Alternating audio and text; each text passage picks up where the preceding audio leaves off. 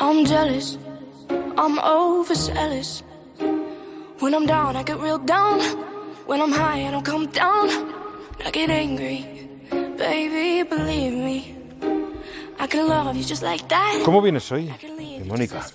Buenos días, Lucas. Buenos días otra vez. Pues hoy vengo dándole vueltas a la cabeza. Llego con la reflexión a cuestas. Ni la luna de estos días, ni el mar, ni las aguas templadas, ni la vuelta al cole, ni el recreo. No hay bálsamo que nos cure cuando se pierde algo por completo.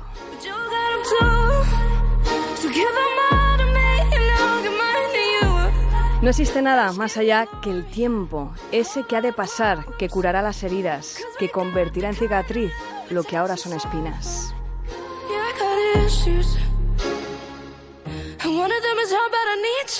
¿Qué ocurre cuando lo definitivo llama a la puerta sin avisar?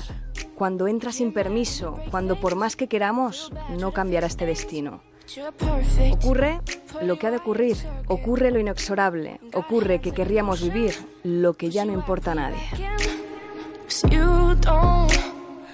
Solo nos importa a nosotros mismos, en nuestra misma mismidad, cómo soportar este frío que se ha convertido en glaciar.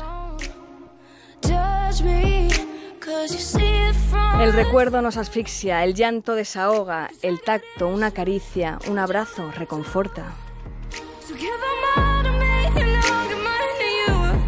Pero nada hay ya que hacer, solo esperar y ver que donde hay campo yermo vuelva la hierba a crecer. Ni los más viejos del lugar, ni los más avezados expertos, nadie consigue escapar a los caprichos del duelo. Ese letargo que se hace eterno, ese tiempo en el que gana la pena el consuelo. El ceño fruncido del llanto, las rachas de viento a la espalda, pedirle las cuentas de daños al miedo que no da la cara. Eso es lo que hay. No hay nadie que se libre. Cuando perder no es opción, la solución no es rendirse.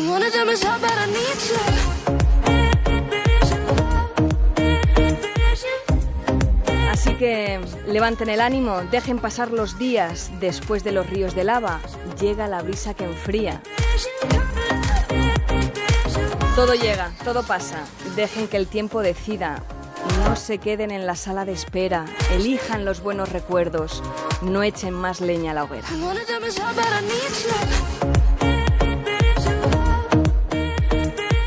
Feliz fin de fiesta, Lucas. Feliz fin de semana.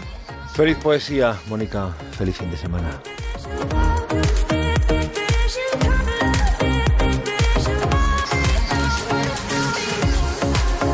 Y con esta Julia Michaels que nos trajo Mónica Carrillo, nos vamos. Hasta la semana que viene. La radio, la vida